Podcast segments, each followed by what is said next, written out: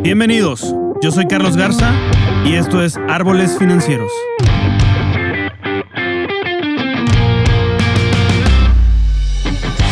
Este es un podcast dedicado al mundo de las finanzas, economía, liderazgo y vida, donde en cada episodio vamos a explorar los cambios que nos llevan a una paz financiera, así como las herramientas de inversión que podemos usar para hacer crecer nuestro patrimonio y lograr la libertad financiera. Todo esto visto desde una manera sencilla, práctica y aplicable a tu vida diaria. Quédate bajo la sombra del árbol financiero. Hola, ¿qué tal amigos? ¿Cómo están? Bienvenidos a un episodio más de Árboles Financieros, donde hoy tenemos una entrevista con Josh Hammerschlag. Él es director de emprendimiento social en el TEC de Monterrey, en la Ciudad de México, emprendedor social, profesor y mentor de empresas con propósito y conferencista en temas de emprendimiento. Así es que tiene mucho valor que aportarnos el día de hoy para que se queden en esta gran entrevista. Y nada más te quiero dejar con esta, con esta frase del día de hoy que es de David Batch, uno de los eh, de finanzas personales en Estados Unidos y dice, no puedes enriquecerte mirando y preguntando. Tienes que hacer algo. Es correcto, hay que ponernos en acción, hay que empezar a hacer las cosas sin preguntar, sin formarse, sin tener mentores, pero si no lo llevas a cabo, si no lo pones en la práctica, de nada sirve. No sirve de nada solo mirar y solo preguntar, hay que ponerlo en acción. Así es que gracias por estar escuchando. Te dejo con esta gran entrevista con Josh Hammerschlag, que espero que la disfrutes.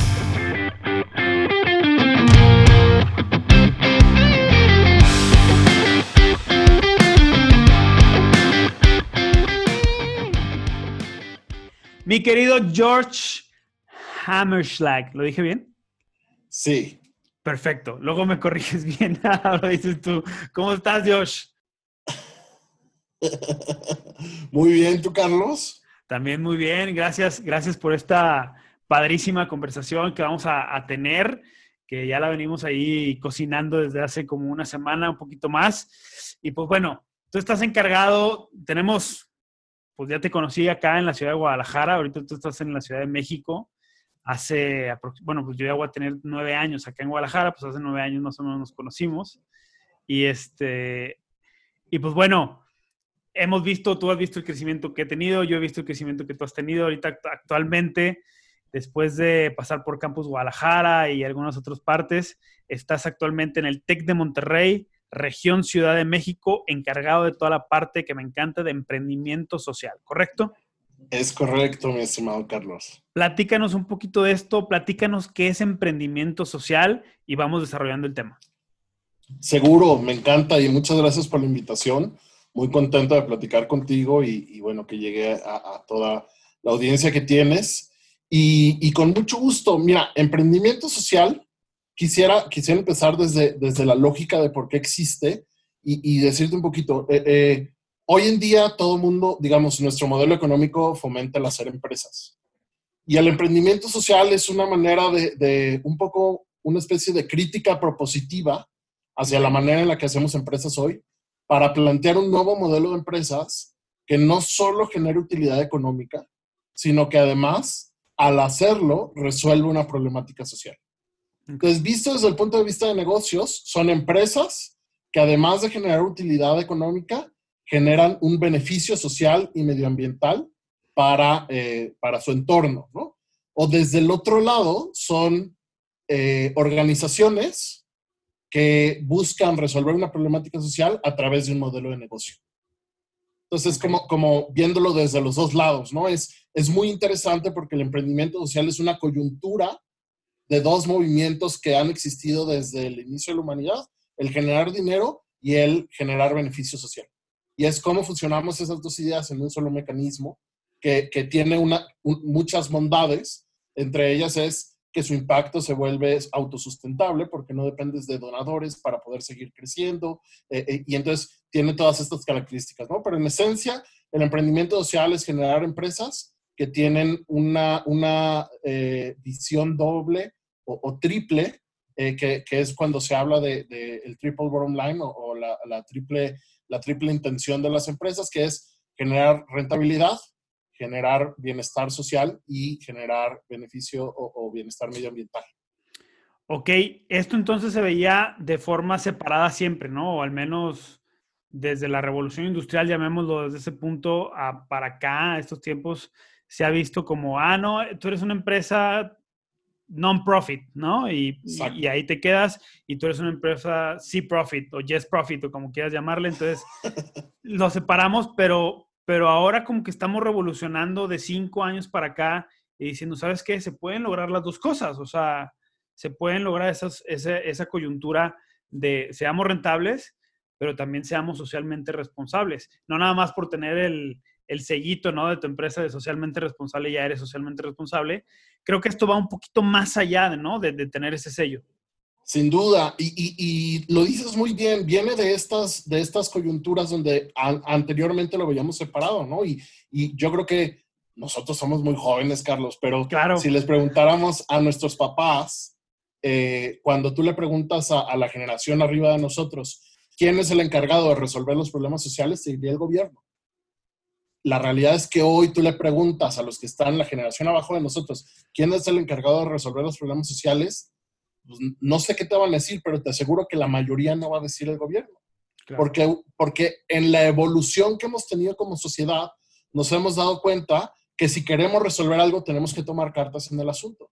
Y por otro lado, siempre tuvimos en la mente que cuando querías hacer el bien, ¿no? Entre comillas, el bien social, pues tenías que crear una organización sin fines de lucro, porque era, eh, eh, no quiero usar la palabra, pero era, era prohibido. Eh, iba a decir pecado, pero no voy a decir pecado. era prohibido usar, generar utilidades cuando estaba resolviendo una problemática social, porque para nosotros generar, perdón, resolver una problemática social era ir y regalar cosas, mayormente. Entonces, si ibas a regalar cosas, no podías lucrar con eso, ¿no? Porque estabas lucrando con... Con, con el, dolor de, la gente, ¿no? Exactamente. Y, por otro lado, decía, si quieres hacer dinero, tienes que hacer empresa, pero la empresa, su única mentalidad es generar utilidades, ¿no? Desde, desde la teoría, ¿no? Yo que estoy en una, en una universidad, desde la teoría, cuando tú ves una empresa, el, el, la meta de una empresa es generar rentabilidad para sus accionistas. Entonces, teníamos estos dos conceptos disasociados que decía, si quieres hacer el bien, tienes que crear una organización que no persiga utilidades. Si quieres eh, generar utilidades, tienes que, hacer una empresa que no va a perseguir más que eso, ¿no? Y que hasta cierto punto se valía lo que hacía, hicieras de este lado, en el lado de la empresa, se valía lo que quisieras hacer porque pues, tu objetivo era generar utilidades, ¿no?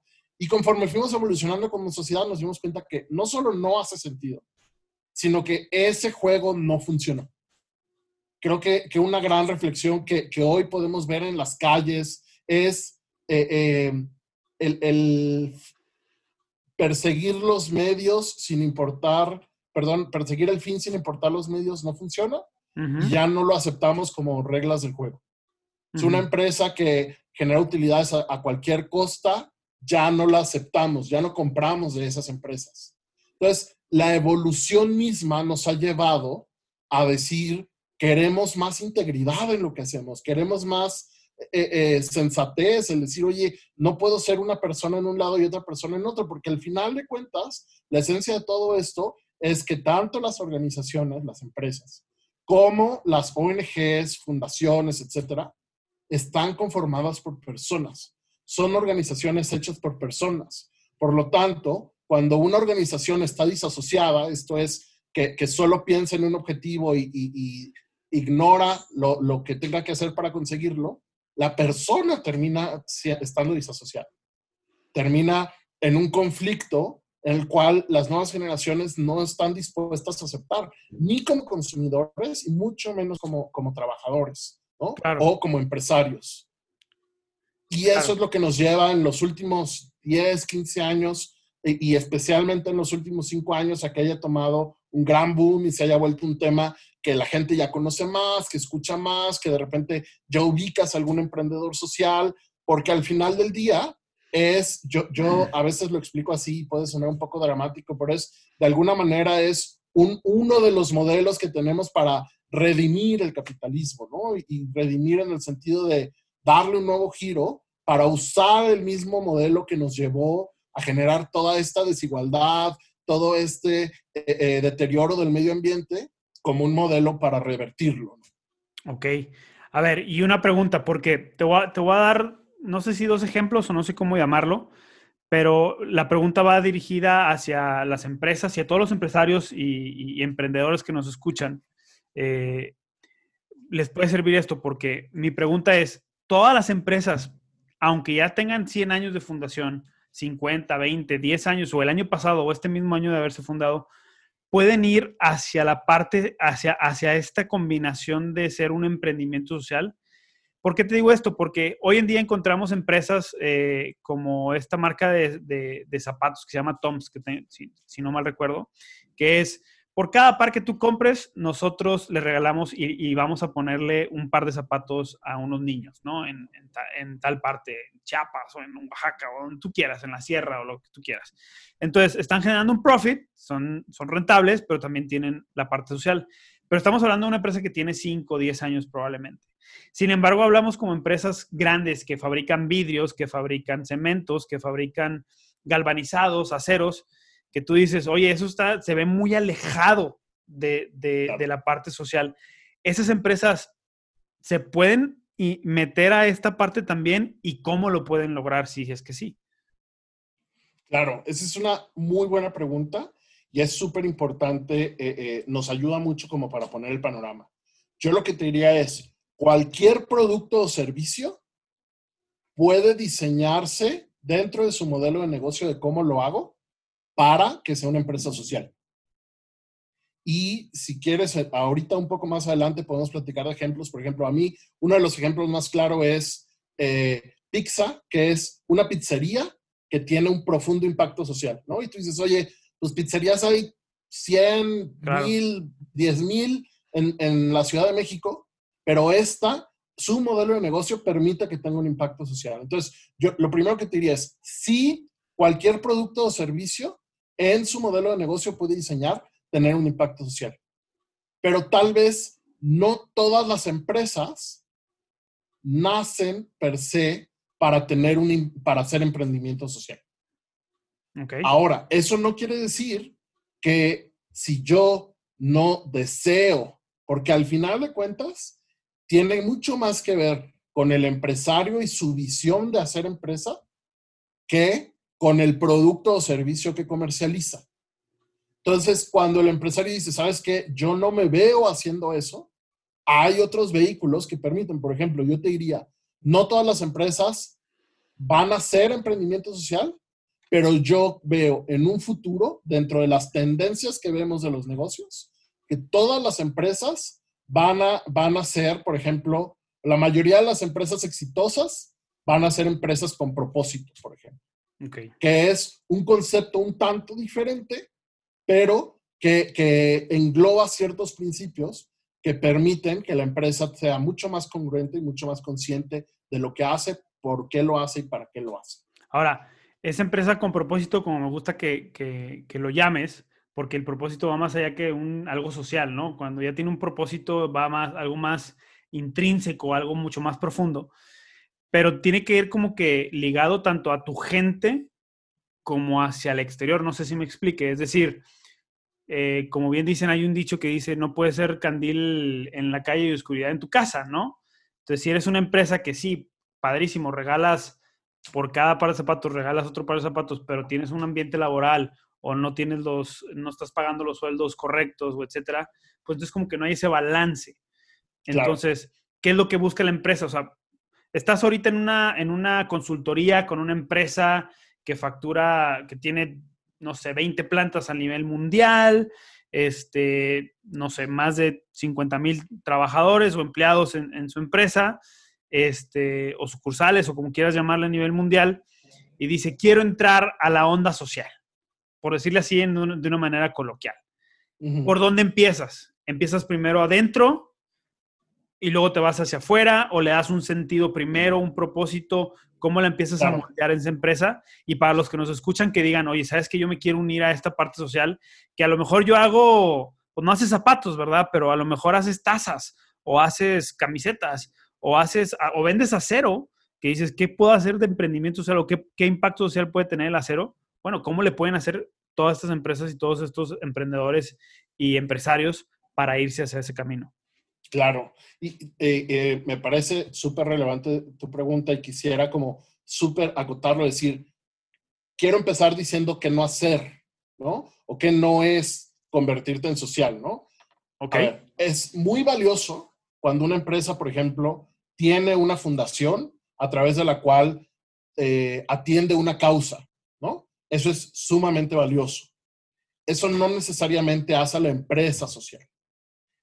A veces hay, hay casos sumamente exitosos, es más, hay emprendimientos sociales que como hoy en día no existe en México una legislación que te permita tener esta dualidad de, apoyar una causa y tener un, un, modelo económico rentable, hay muchos emprendimientos sociales que tienen una fundación y tienen una empresa. Y entonces a través de esos dos mecanismos operan. Pero eso es ya cómo la constituyo. En realidad, lo que, lo que sobrepasa esa conversación es cuando pensamos en por qué y para qué la empresa existe. Entonces, esta parte de ser una empresa con propósito trasciende la parte de a, quién quiero ayudar, y, para los que nos están escuchando lo estoy entrecomillando, a quién quiero ayudar, y trasciende a decir, ¿para qué hago empresa? Y, parte, el primer paso es, darte cuenta que tienes una empresa o, o, que la razón por la que haces empresa tiene, trasciende el hacer dinero. Y ese es como, como el primer, el primer aha moment que debe tener todo empresario, que es decir, a ver, sí, esta es mi, mi manera de hacer dinero, esta es la manera en la que llevo el sustento a mi familia, en la que doy trabajos, todo eso está, es parte de hacer empresa, pero ¿para qué lo hago? Por encima de esto. Y es la misma pregunta que se hace uno como, como ser humano, ¿no? Al final del día es, la pregunta del propósito es una pregunta eh, eh, eterna en el sentido de, de, nunca va a pasar de moda, nunca va a dejar de existir, el ser humano nunca va a dejar de preguntársela, porque al final del día el propósito es lo que le da sentido a nuestra vida. Entonces, de la misma manera, debe ser lo que le da sentido al por qué y para qué hago empresa. Entonces, creo que el primer paso de cualquier empresario, y yo diría de cualquier persona que, que ejerce una profesión, independientemente de si tú eres el dueño de la empresa o si tienes un puesto dentro de la empresa, directivo o cualquier tipo de puesto, es para qué hago lo que estoy haciendo aquí.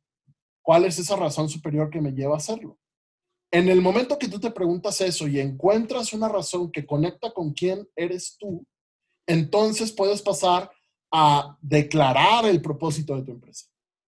Ahora, en muchos sentidos, tener una empresa con propósito o, desarrollar una empresa con propósito tiene que ver no solo con cómo vas a ayudar, entre comillas, a la sociedad, sino tiene que ver con cuál va a ser tu rol activo en transformar tu entorno. Que al final de cuentas, una, una parte que tenemos en común todas las personas es que el propósito de lo que hacemos trasciende a nosotros y se conecta con los demás. Okay. Se conecta con servir a los demás, se conecta con hacer algo por el otro. Porque en esencia todos eh, encontramos parte de nuestra realización haciendo algo por los demás, no solo por nosotros mismos. Entonces creo que ese es como, como el, paso 1A y 1B de, de la parte de, a ver, si yo digo, oye, hoy yo no me veo resolviendo una problemática social o abonando a través de mi empresa a resolver una problemática social? La pregunta es perfecto. Entonces empieza por definir para qué haces empresa. Más allá de tener dinero, ¿para qué haces empresa? ¿Qué es lo que te da sentido a ti al levantarte todos los días para ir a trabajar a tu empresa que, que trasciende la parte de hacer dinero y que trasciende la parte de dar trabajo? Porque también de alguna manera dar trabajo es una parte intrínseca de hacer empresa. Exacto. Sí, exacto. Viene, viene como consecuencia, ¿no? O sea, y viene como consecuencia de la rentabilidad también. O sea, entonces no puede, ser un no puede ser un propósito porque es parte del crecimiento de la empresa. Claro. Ahora, hay, hay, ejemplos increíbles de empresas que dicen, eh, mi propósito sí es dar trabajo, pero darle trabajo a esas personas que no tendrían trabajo de otra manera.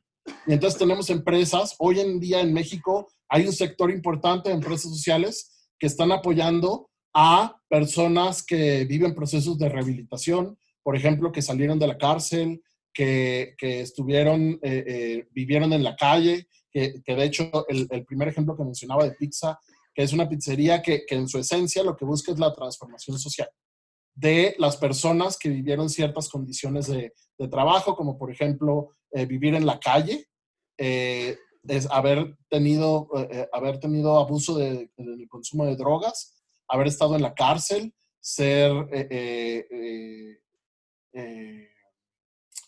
inmigrante y algunas otras condiciones. Entonces, tú dime quién, quién va a decir, ah, sí, vienes, vienes, estuviste viviendo en la calle, tienes historia de consumo y abuso de drogas, estuviste en la cárcel, bienvenido, trabaja conmigo, ¿no?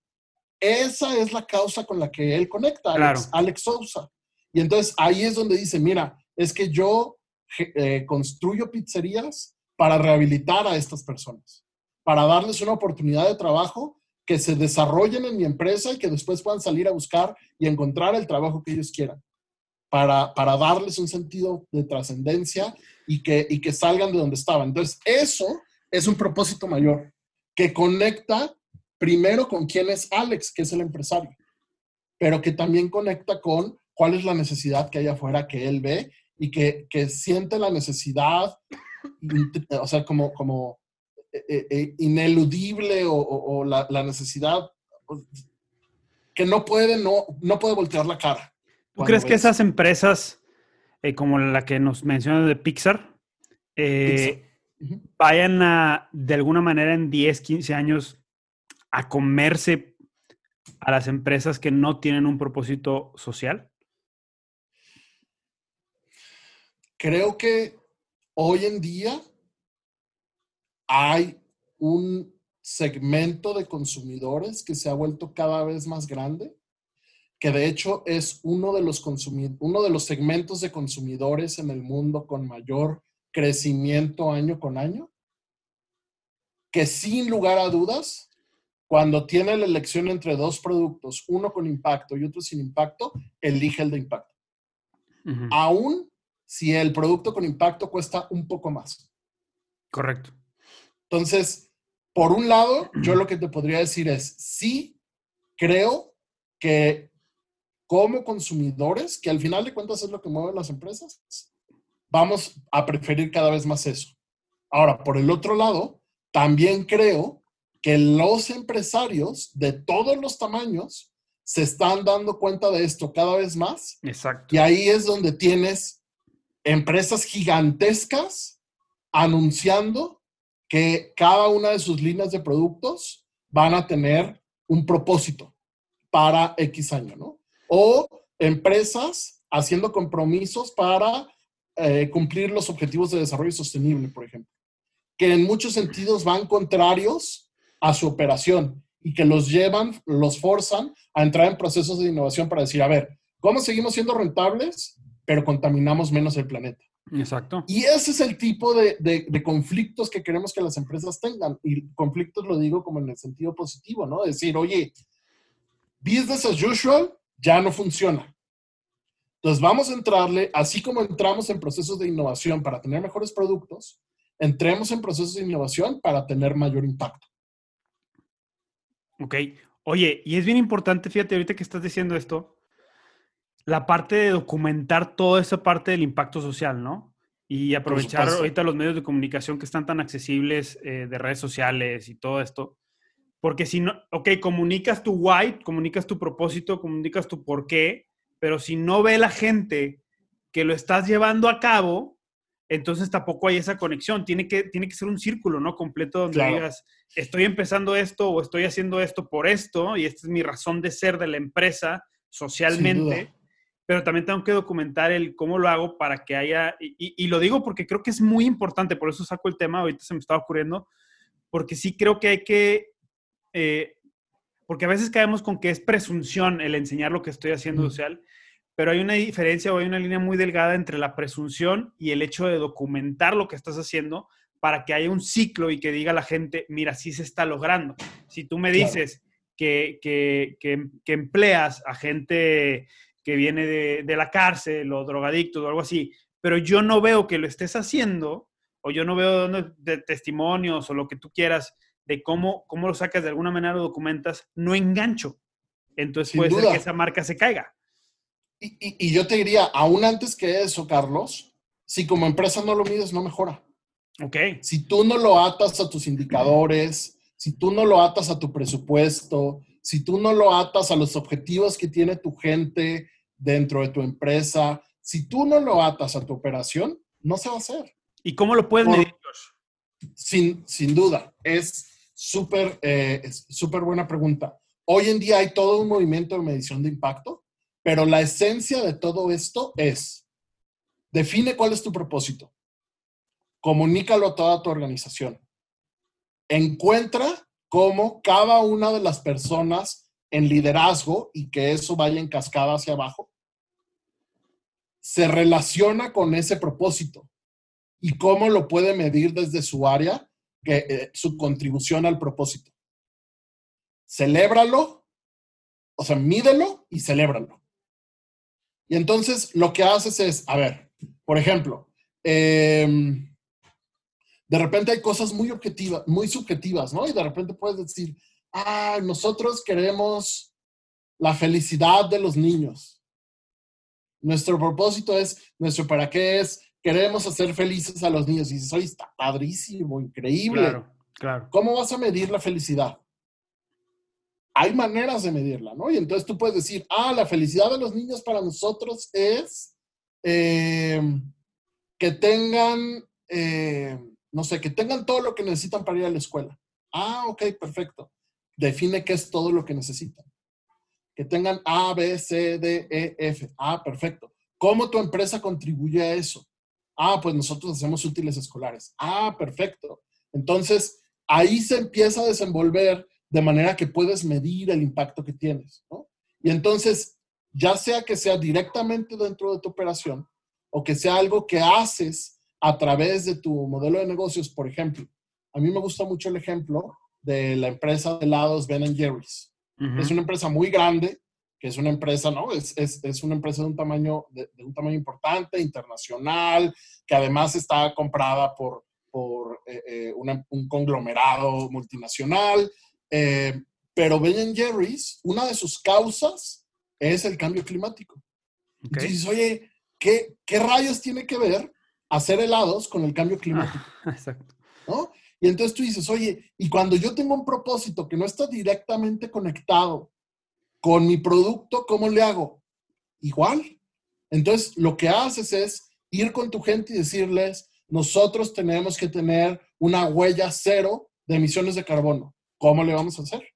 Y entonces tienes a Ben Jerry's, que como política de proveedores tiene que da prioridad a la compra de insumos locales para disminuir la huella de carbono de sus ingredientes. Además, vigila cada uno de sus proveedores de, ingredientes para saber que tienen prácticas que van acorde con el medio ambiente, que no usan pesticidas que dañan la tierra para ser sembrada, que tienen ciertas medidas, que pagan lo justo, que, o sea, va por encima del fair trade, sino que, que se involucra con sus proveedores, se involucra con los campesinos, sabe qué se ponen las tierras que cultivan, busca que, que no usen determinados productos, que se usen otros productos, los desarrolla junto con él. Entonces ahí vas y dices, oye, esta es una empresa que más allá de su producto, dentro de su modelo de negocio, tiene el compromiso con su causa. Y, luego tienes, hoy, hoy en día eh, estamos grabando este podcast, este podcast y hace un par de semanas tuvimos el, el, escándalo por, por la muerte de, de, una persona de color en Estados Unidos y tienes a una marca como Ben Jerry's hablando explícitamente sobre el tema y diciendo, nosotros como marca no toleramos y no estamos de acuerdo con la estratificación y creemos en esto y esto y esto y vamos a tomar estas medidas y vamos a crear un helado que habla de la desigualdad social. Y entonces tienes una marca que está profundamente conectada con sus principios y que usa su vehículo, que son los helados, para abonar a su causa.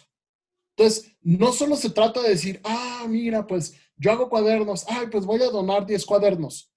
Es, eso es como, yo, yo le digo, es como, eh, eh, em, con, con, todo respeto para los que lo hacen, creo que es una, es una buena labor, pero es tal vez el nivel uno de imaginación.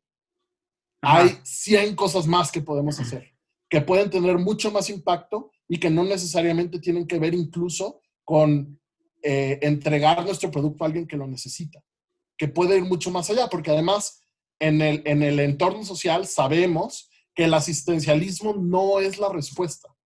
Hacer las cosas por los demás no ayuda a las personas. Hacerlo con ellos los ayuda. A darles la plataforma para que ellos lo hagan por su cuenta, eso es transformación social.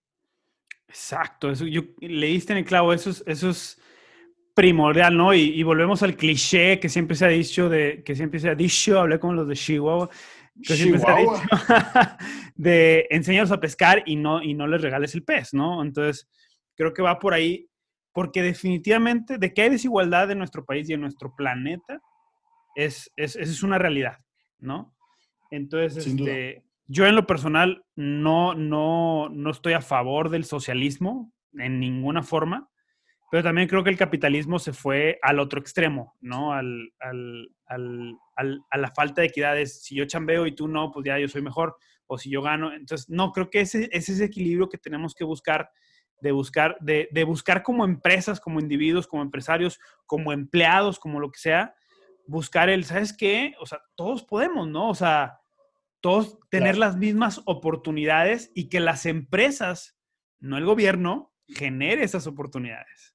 Y ahí es una duda. Y, ejemplo, ¿no? Y, y, yo lo que te diría, Carlos, es el capitalismo, el capitalismo no se fue a ningún lado. Nosotros nos fuimos Exacto. al extremo al, al aplicar el capitalismo. Al igual que el socialismo, al final del día son modelos que nosotros usamos y que al momento de usarlos permitimos que se perviertan. Permitimos que se, perpetúen. Hay, hay, hay, una autora que, que a mí me gusta mucho que explica el emprendimiento social a través de encontramos un status quo que es injusto desarrollamos un modelo de negocio que permite corregir ese status quo para al final plantear a través de una empresa una propuesta nueva para un status quo que sea más justo para las personas que estaban en necesidad. Y es justamente eso, es decir, el, capitalismo como nosotros lo diseñamos permitió que se generaran muchos status quo, que era el jefe gana 5 mil, 10 mil, 20 mil veces más que el empleado que menos gana. Eh, y, dijimos, pues está bien, se lo merece. Y de repente volteamos y decimos, a ver, no estoy en contra de que alguien gane mucho, pero volteamos a ver si la persona que gana poco realmente tiene que ganar poco. O si como empresa podemos hacer algo diferente por esa persona.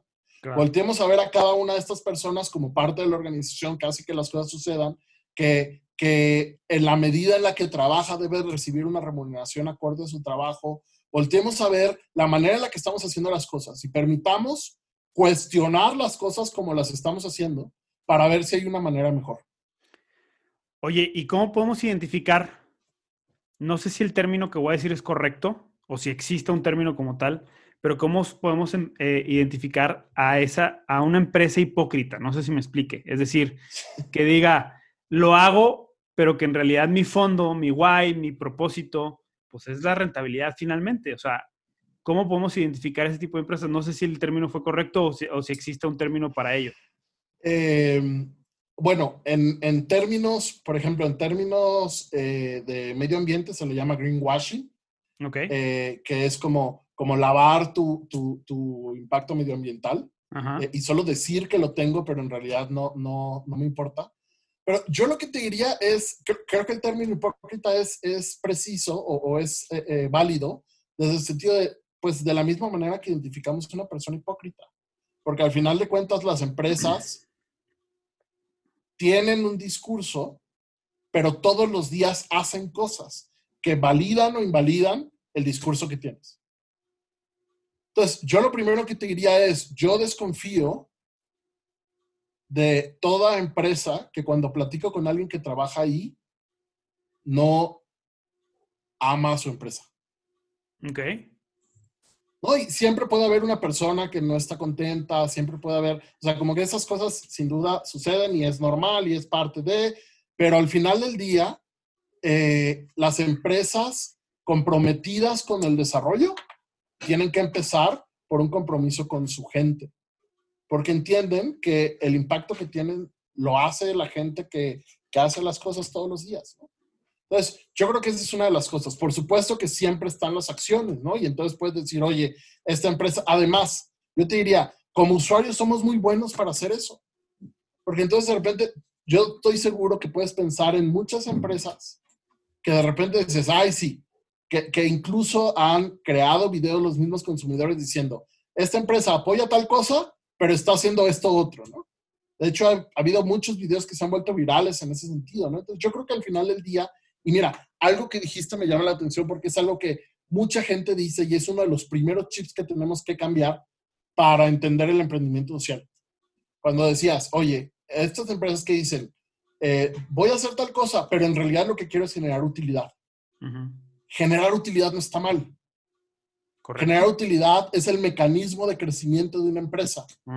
Es más, yo lo que te diría es, lo que queremos es que las empresas sociales sean tan exitosas que los dueños tengan mucho dinero. ¿Por qué? Porque si los dueños tienen mucho dinero, quiere decir que la empresa que está diseñada para resolver un problema social a través de su mecanismo, que es la empresa, eh, el problema también va a avanzar. Okay. Y ahí es donde lo ves. Cuando dices, oye, y cuando la empresa tiene éxito, ¿qué pasa? Mejoró el empresario y también mejoró lo que está a su alrededor. Okay.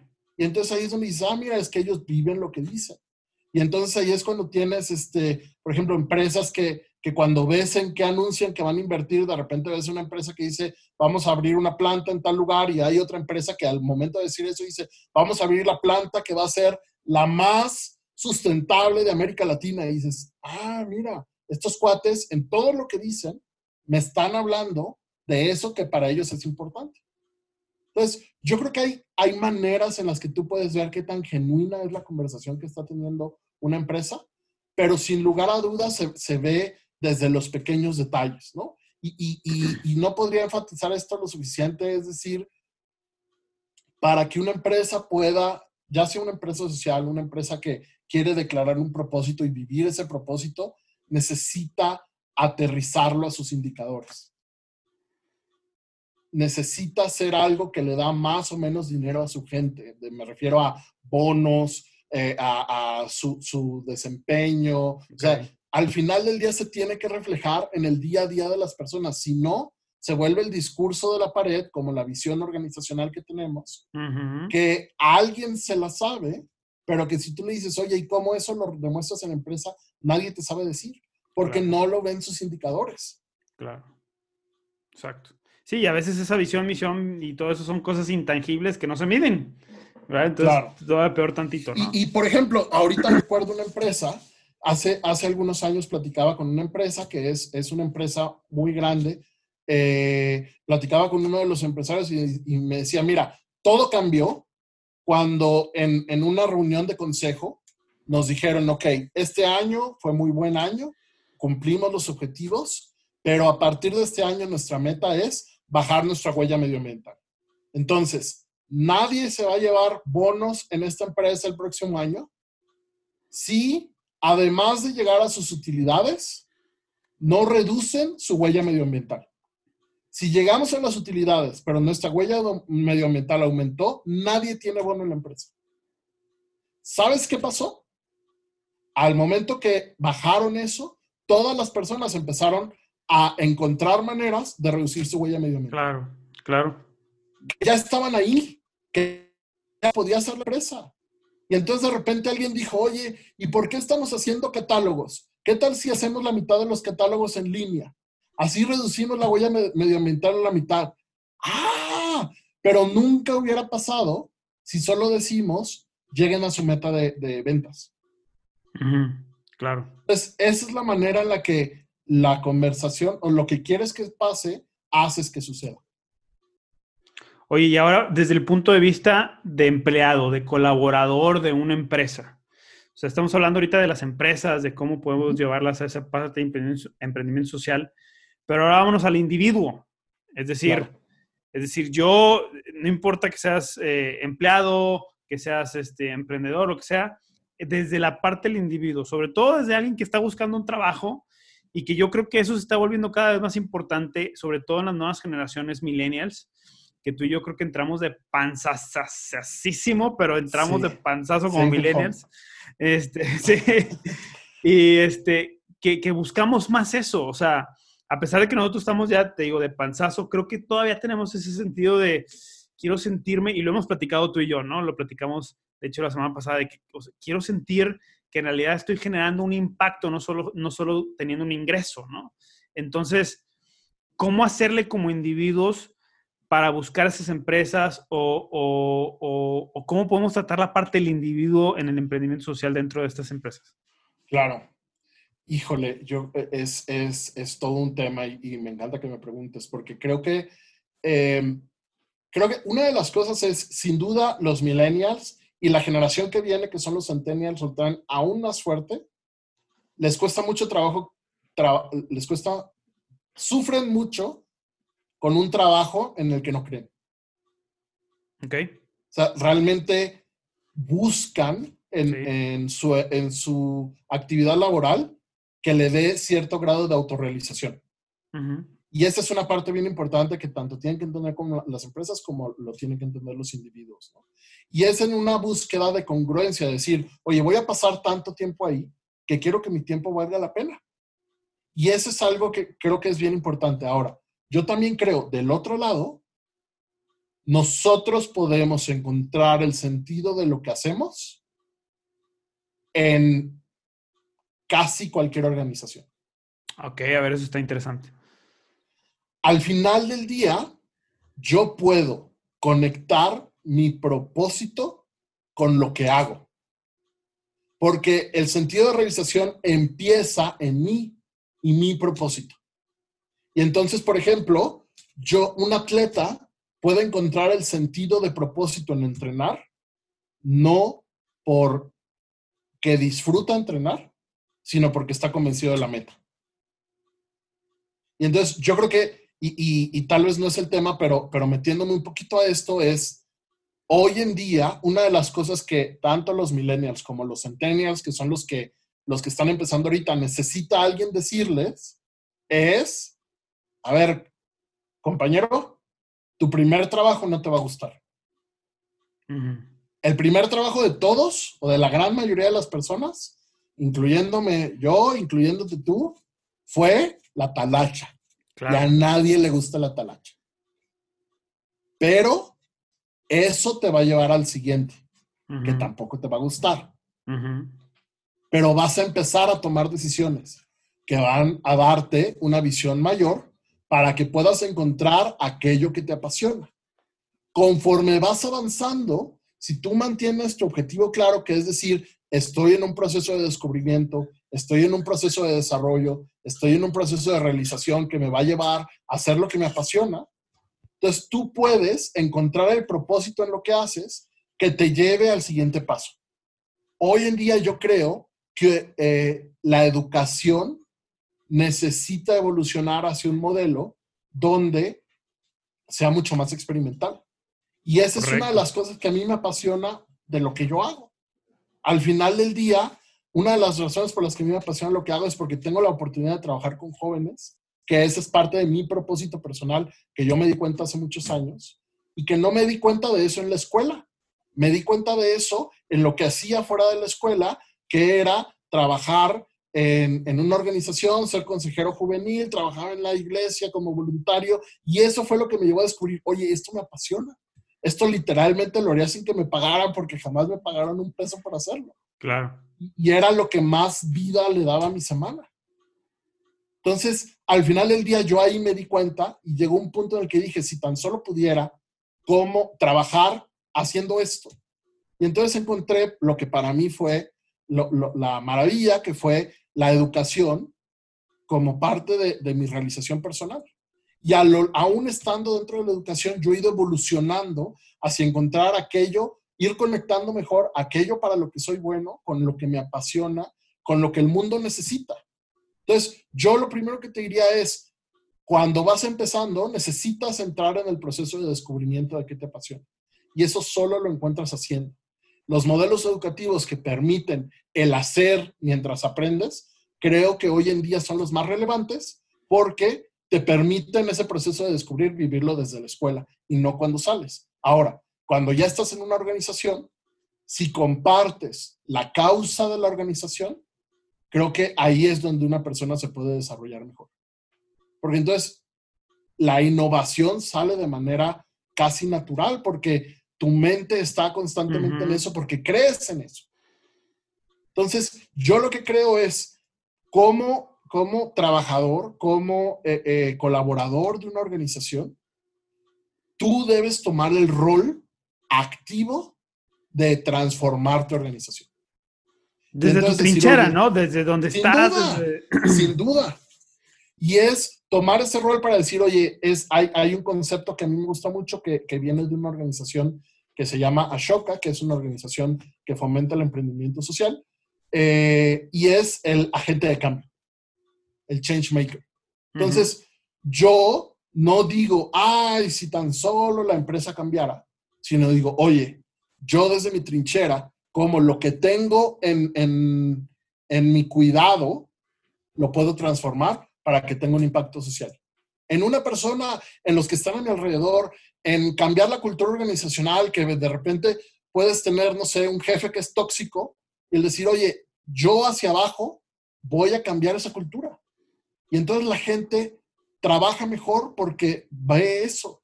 Y entonces eso hace que tu liderazgo, eso hace que lo que haces en el día a día sobresalga. Y eso te lleva a, tener, a ganar porque esta es una parte importante, la influencia se gana. Eso, se lleva a ganar, eso te lleva a ganar influencia en la organización de manera que cuando estás en una junta te dicen, oye, ¿y tú qué piensas sobre esto? Es que influencia es liderazgo, ¿no? Entonces, Exacto. te vas convirtiendo en un líder aún sin tener alguna posición, pero ese liderazgo te va a dar la posición en algún momento. Sin duda. Y algo que es muy contracultura en México, que que yo creo que es algo muy importante y que de hecho es una de las cosas que caracteriza, caracteriza a, culturas exitosas en el mundo, es tenemos que estar dispuestos a hacer la voz incómoda en un salón cuando sabemos, cuando, cuando sabemos que es necesario. Ok. Tenemos que estar dispuestos a estar en una sala de juntas y decir, oigan, ya se dieron cuenta del efecto negativo que esta decisión va a tener, creo que deberíamos reconsiderarlo. Pero ¿por qué la gente no lo hace? Creo que por varias razones. Una, nuestra cultura es muy paternalista, lo cual nos lleva a querer quedar bien con las personas y es como este típico eh, eh, eh, ejemplo como, como mental de el niño que dice, papá, papá, ven, ven, mira lo bien que lo estoy haciendo, ¿no? Y creo que en muchos sentidos la cultura de trabajo del mexicano tiende hacia ese lado. No estoy diciendo todas las personas son así, no estoy diciendo, es simplemente la cultura de trabajo de algunas personas tiende hacia allá. A veces es además incómodo. El mexicano quiere tratar bien a las personas. El mexicano disfruta siendo, eh, eh, eh, sabes, con la camaradería, siendo buen anfitrión. Esa es parte de nuestra cultura. El, la debilidad de, la, de eso es que no nos gusta decir que no. No nos gusta ser la persona que te diga, no, eso no se puede. Pero es bien importante y bien valioso cuando alguien es capaz de decir, oye, pero deberíamos fijarnos en esto. Ahora, siempre, yo, yo siempre digo que cuando vas a decir que no, tienes que dar un sí. Ok, a ver. Entonces, cuando vas a decir, oye, esto creo que va, va a poner en peligro tal cosa, esto va a dañar a tal persona, esto va en contra de nuestros principios incluso, tienes que poder decir, pero le podemos hacer por acá. Y esa parte creo que es bien importante. eso, tener la capacidad. Eso, perdóname que te interrumpa, yo lo aprendí cuando precisamente trabajaba en Monterrey hace, ay, híjole, 10, 12 años en una empresa. No sé dónde lo leí, pero lo aprendí y me funcionó como no te enseñaba porque a los veintitantos años recién graduado estás de acuerdo que vas a cometer muchos errores en las empresas. Sí. ¿no? Por eso, por eso es bueno empezar en puestos chicos, ¿no? Porque los, errores que cometes no tienen un impacto tan grande como, como pueden tener en, diferentes partes. Pero me acuerdo que una vez me llamó el director de la empresa o la planta donde, donde estaba Eh, y yo estaba acá haciendo mis cosas y de repente me habla el director que está en una junta con un equipo de trabajo y me hablan y yo en ese momento programaba toda la producción de la planta, ¿no? Tenía esa responsabilidad a los 24 años y me habla, oye, ¿y por qué esto, esto, esto, esto, no? Y le dije, perfecto, dame dos minutos para revisarlo, regresé a mi computadora y en ese momento me di cuenta que había cometido un error, Y después de haber leído, no, me acuerdo si fue en un libro o dónde fue, a, qué voy? A que la reacción fue completamente distinta a, muchos de compañeros, porque llego con él, me espero todavía cinco minutos después de haberme dado cuenta del error, llego con el director y con el equipo de trabajo y les digo, ¿sabes qué? Sí cometí un error, ¿no? Pero esta es la forma en que lo vamos a corregir. Entonces llegué con una propuesta y una solución en ese momento. Entonces, en lugar de que hubiera un regaño, hubo una sonrisa de que, jajaja, ja, ja, sí lo cometiste y métele ganas, pero me puse en una, en una posición distinta porque ya no fue, ya no fue el, el, ah, pobre inútil, ¿verdad? Que no sabe hacer las cosas, fue un, ah, se dio cuenta, pero me está dando la solución y le está dando la solución al equipo de trabajo para que las cosas funcionen. Y eso te da otra perspectiva, tanto a ti como, como, como líder o como responsable, como a la gente que depende de, de las decisiones que estás tomando. ¿no? Y eso cambia y eso, eso creo que lo tenemos que aprender y qué bueno que toques ese tema. No sé si vayamos a, meternos más en esto, pero, pero eso es importante. Me gustó mucho esa parte que dijiste. Eh, para cada no debe haber un sí, o sea, para cada respuesta que es un no, para cada problemática, para, para cada error debe haber una solución. Entonces, ¿qué nos hace eso? Nos hace que a lo mejor no te anticipaste el error, pero ya puedes tener la propuesta al error que, tienes que tener y nos volvemos propositivos. Y eso nos cambia, nos cambia como, como organización, nos cambia como personas y nos da otro valor sin, duda. No sé, no sé si me estoy entendiendo. o si... totalmente. Y, aunado a eso, yo, yo abonaría a eso, Carlos, el decir, es que de repente no nos damos cuenta de estos vicios que tenemos, pero, pero yo lo digo empezando por mí, es decir, yo, yo estoy totalmente, eh, o sea, tengo muy bien identificado que en el inicio de mi carrera eh, sí, era, sí, estaba dispuesto a decir, oye, a, levantar la voz, pero por otro lado, lo hacía para tratar de marcar los errores de los demás o para decir, oye, eso no va a funcionar. Y dices, oye, es que no puedes no ser constructivo. Y me acuerdo que un jefe me sentó y me dijo, a ver, si me vas a traer un no, tráeme un sí con el no. Y entonces ahí cambió mi mentalidad. Hoy en día, por ejemplo, eh, algo que trato de hacer es ya ni siquiera mencionar el no. Si yo veo el no, entonces yo digo, ok, esto no puede funcionar, ¿cómo puedo lanzar otra propuesta? Y entonces de repente puedes estar en lugares donde dices, oye, ¿qué tal si hacemos esto diferente? Y mira, puede tener estos beneficios que es que no vamos a tener el impacto en esto, Además, vamos a lograr esto, vamos a poderlo comunicar de manera diferente porque estamos alineándonos a nuestro propósito. Entonces, ni siquiera tuve que decir, es que mira, esa, esa, esa opción está mal porque daña esto, daña lo otro, va en contra de la cultura. Ya ni siquiera tienes que marcarlo, simplemente dices, oye, es que yo tengo esta opción que logra estas cosas. Cuando tú presentas algo que es mejor, nadie tiene por qué ponerse. Claro. Y esa es la realidad. Cuando tú quieres ser un agente de cambio en tu organización, desde donde estás, lo que tienes que lograr es crear una cultura personal de cómo lograr que lo que quieres que suceda beneficie a todos o beneficie a la mayoría y puedas mostrar ese beneficio y puedas articular el impacto como uno de los beneficios para la organización. Eso está genial porque creo que es una excelente herramienta para aquellas personas que están metidas ya en el emprendimiento social o que, quieren entrar a empresas este, o están en una empresa que no tiene un propósito social, pero que de alguna manera quieren ellos influir para que se conviertan en ellas, sin ser sin ser de esos de los que cuchillito de palo, ¿no? Y a fuerza y a fuerza y a fuerza, porque caes gordo y hasta te pueden sacar de la organización, sino ser estratégico e inteligente Por supuesto. para poder entrar de una manera sabia o de una manera, no sé cómo llamarlo, no encuentro la palabra, me falta leer, pero para, entrar de una manera donde digan, wow, o sea, de alguna manera fue astuto para meterse y poder lograr el cambio y llevarnos esa, a esa parte social. A esta empresa, a esta organización o a tu departamento, aunque sea, ¿no? Sí, a, a, lo que haces todos los días. Es que al final del día, Carlos, es yo tomo la decisión de hacer un doble esfuerzo, pero que va a tener un doble beneficio. Y esa es la parte importante. En el rango que estés, en la posición que estés, tú tomas la decisión de comprometerte con tu trabajo de manera que tu trabajo no solo tenga un beneficio económico, sino también pueda tener beneficio para alguien más. Correcto. Y entonces lo que vas a hacer es las cosas que te encarguen, vas a buscar cómo pueden tener ese doble impacto. Ahora, ¿es más trabajo? Sí, pero tiene un doble beneficio. Entonces también tiene más beneficios, porque entonces tú puedes voltear y decir, hice mi trabajo bien, pero además generé este impacto y me siento satisfecho por eso. Y de repente es que al final del día, la, la cosa maravillosa de todo esto es que nadie rechaza el impacto, el impacto social y medioambiental.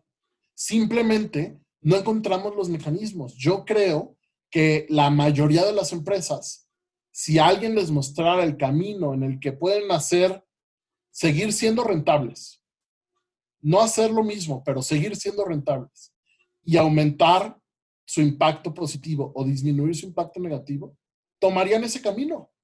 Entonces yo lo que diría es, a ver, en el mundo no todos son emprendedores, no todos pueden ser emprendedores. Si todas las personas fueran emprendedoras, todas las empresas del mundo serían autoempleo. Correcto. Entonces necesitamos, además no es el perfil de todas las personas. No todos son eh, eh, hambrientos de riesgo, no todos manejan la incertidumbre. Entonces, para, hay un perfil para cada persona y hay quien es maestro eh, y hay quien disfruta ser, trabajar en una empresa. De hecho, hay un concepto que para estas personas que dicen, oye, eso me hace sentido, yo quiero aprender más, ¿cómo, cómo, cómo puedo saber más de eso? Busquen sobre intraemprendimiento que es este concepto donde llamamos la persona que es proactiva dentro de su organización y que busca transformar las cosas desde adentro. y busca proponer desde adentro. Y hay organizaciones que desarrollan intencionalmente una cultura de intraemprendimiento, que es darle la posibilidad a las personas. Por ejemplo, Google se volvió muy famosa, entre otras cosas, por su cultura de trabajo, y uno de los pilares de su cultura de trabajo es darle a las personas un, digamos, unos legos de tiempo de su semana para que lo dediquen a un proyecto personal que beneficie a la organización. Wow. Eso es intraemprendimiento, es decir, oye, tú ves desde tu trinchera algo que nadie más ve, ¿por qué no propones algo para la empresa? Fíjate que ahorita me estoy acordando y le mando un saludo a Mario Durón, que eh, platiqué con él, es, es, es muy amigo mío y aparte está casado con mi prima, es primo. Y, viene muy ad hoc a esto porque el cuate es, es, le gusta mucho la comunicación. Aparte de tener, eh, tiene un trabajo, es, tiene un trabajo estable, tiene, es empleado en una empresa a nivel internacional y todo esto. Pero aparte su, su pasión es el fútbol y la conducir, ¿cómo se llama? Eh, de estos programas de polémica de fútbol, ¿no? Y todo eso. Entonces se le da este rollo de la comunicación, del stand-up y de todo eso. Y en una ocasión me comentó eh, le decía, oye, ¿y, por qué no te dedicas a esto? ¿no? Porque a veces tú ves ciertas cosas en alguien y dices, ¿por qué no se dedicó a esto? Pero dice, no, no me dedico a esto, pero lo he aplicado a mi trabajo y ahí te va cómo. Resulta que querían hacer, eh, dar los resultados a todos los empleados, los directivos. Y, y, él lo que hizo fue este intraemprendimiento que yo no conocía este concepto. Y lo que hizo fue hacer un talk show al estilo Jimmy Fallon o todo ese tipo de mm. cosas, donde él entrevistaba al CEO y esa era la manera en que daban los resultados y las colaboraciones. De modo que en lugar de, que de tener un salón donde estaba todo el mundo aburrido y viendo los números, ahora se convertía en algo hasta chistoso, gracioso, cómico y, y la gente se interesó por los resultados de la empresa. Entonces, con el formato de algo, de una característica de alguien que le gusta su trabajo y que pudo influir de alguna manera, eh, en, la forma en que se hacían las cosas, tuvo un impacto en toda la organización y la organización completa se involucró ahora sí en los resultados de la empresa y tuvo mejorías en los siguientes años. claro. ¿Y, sabes quién más podría haber hecho eso, Carlos? ¿Quién más? Nadie. Exacto, exacto. Nadie. ¿Por qué? Porque conectó con su propósito, con sus habilidades, con lo que él cree, con lo que él es. Al final del día, esto se trata de traer quién eres a la empresa, no dejarlo afuera, para que permitas todo tu ser que se concentre en tu chamba y que la puedas transformar. Es dar el extra. Y yo creo que hoy en día México y el mundo necesita más colaboradores, más empresarios, más ciudadanos, más consumidores que estén dispuestos a dar el extra, que estén dispuestos a decir, este es el producto que tengo a la mano, pero déjame buscar si hay un producto mejor, que vaya más acorde a mis ideales. Este es el trabajo que tengo que hacer, pero déjame buscar cómo lo puedo hacer mejor de manera que tenga un impacto. Esta es la empresa que tengo, pero déjame buscar cómo puedo transformarla para que, para que beneficie a, las personas y para que no dañe el medio ambiente. Yo creo que después de, esta coyuntura que vivimos que llamamos pandemia, las empresas que no salgan de este proceso declarando y, creyendo que tienen que disminuir, o sea, tienen que evitar dañar el planeta, van a ser empresas que van a salir mal paradas de la crisis. Creo, creo también lo mismo. Correcto. Y, y al final del día, todas las empresas, empieza por reconocerlo, empieza por decir, oye, tendríamos que estar haciendo algo sobre esto. Entonces, vamos viendo qué se puede hacer. Y entonces vamos tomando medidas para avanzar empieza por algo tan sencillo como decir, ya estoy haciendo negocios, pero déjame ver si los puedo hacer mejor. Es, en esencia, es un proceso de mejora continua, que su objetivo o su meta es cumplir tu propósito al máximo. Correcto, correcto. Me encantó, me encantó, buenísimo. E, está padrísimo, nos podemos aventar otra hora más, pero ya, ya estamos llegando al límite. Josh, ¿algo más que quieras agregar? ¿Algo que quieras que quieras decir para, concluir el tema, para, para animar a la gente, a los empresarios y a los colaboradores de las empresas a que se sumen a este movimiento. Vamos a llamarle movimiento, no de emprendimiento social, porque como bien dijiste, hay gente que nació para ser emprendedora, hay gente que no, pero es para un movimiento de equidad en todos los aspectos sociales, eh, empresarialmente hablando, ¿no?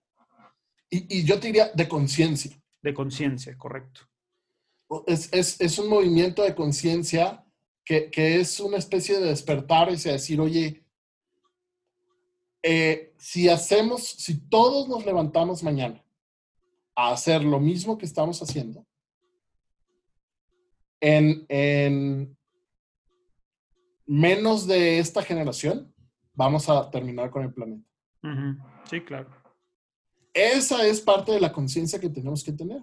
Y es decir, si hoy nos si mañana nos levantamos y hacemos lo mismo que estamos haciendo, vamos a aumentar la brecha de desigualdad. Vamos a aumentar. ¿Por qué? Porque lo que hemos hecho hasta ahora nos ha llevado a esto.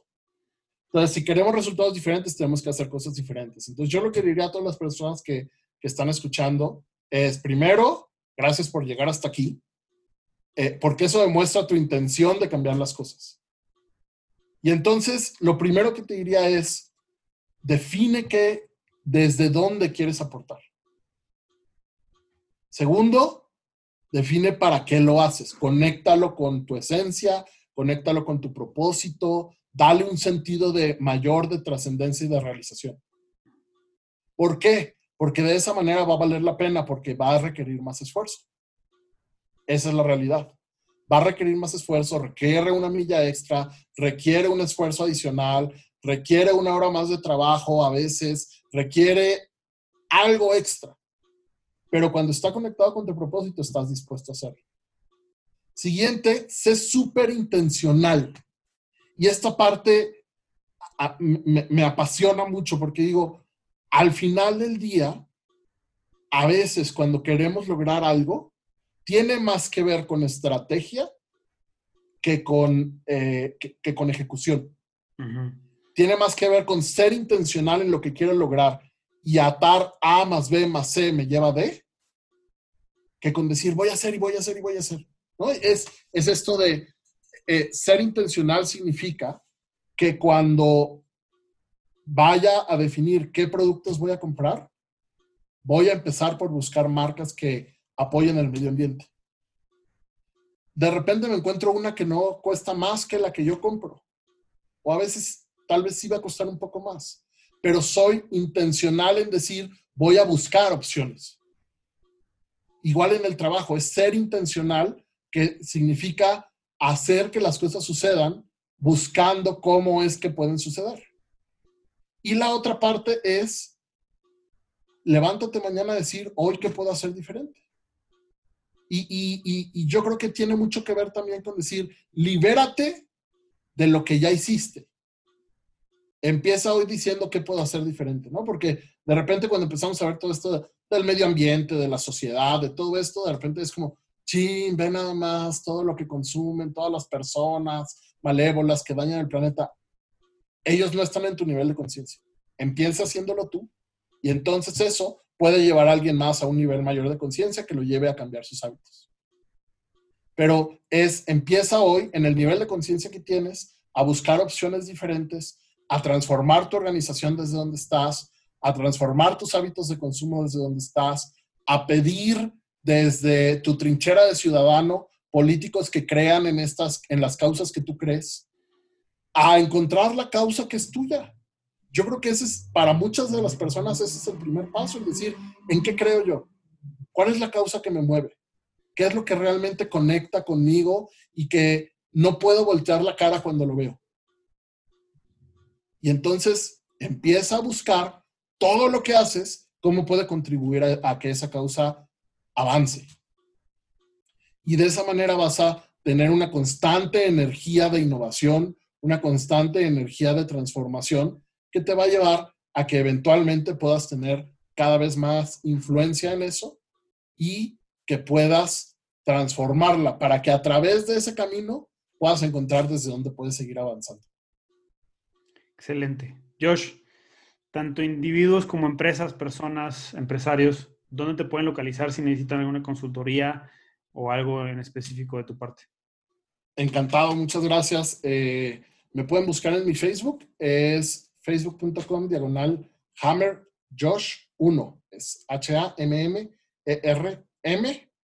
No, perdón, Hammer Josh J-O-S-H 1.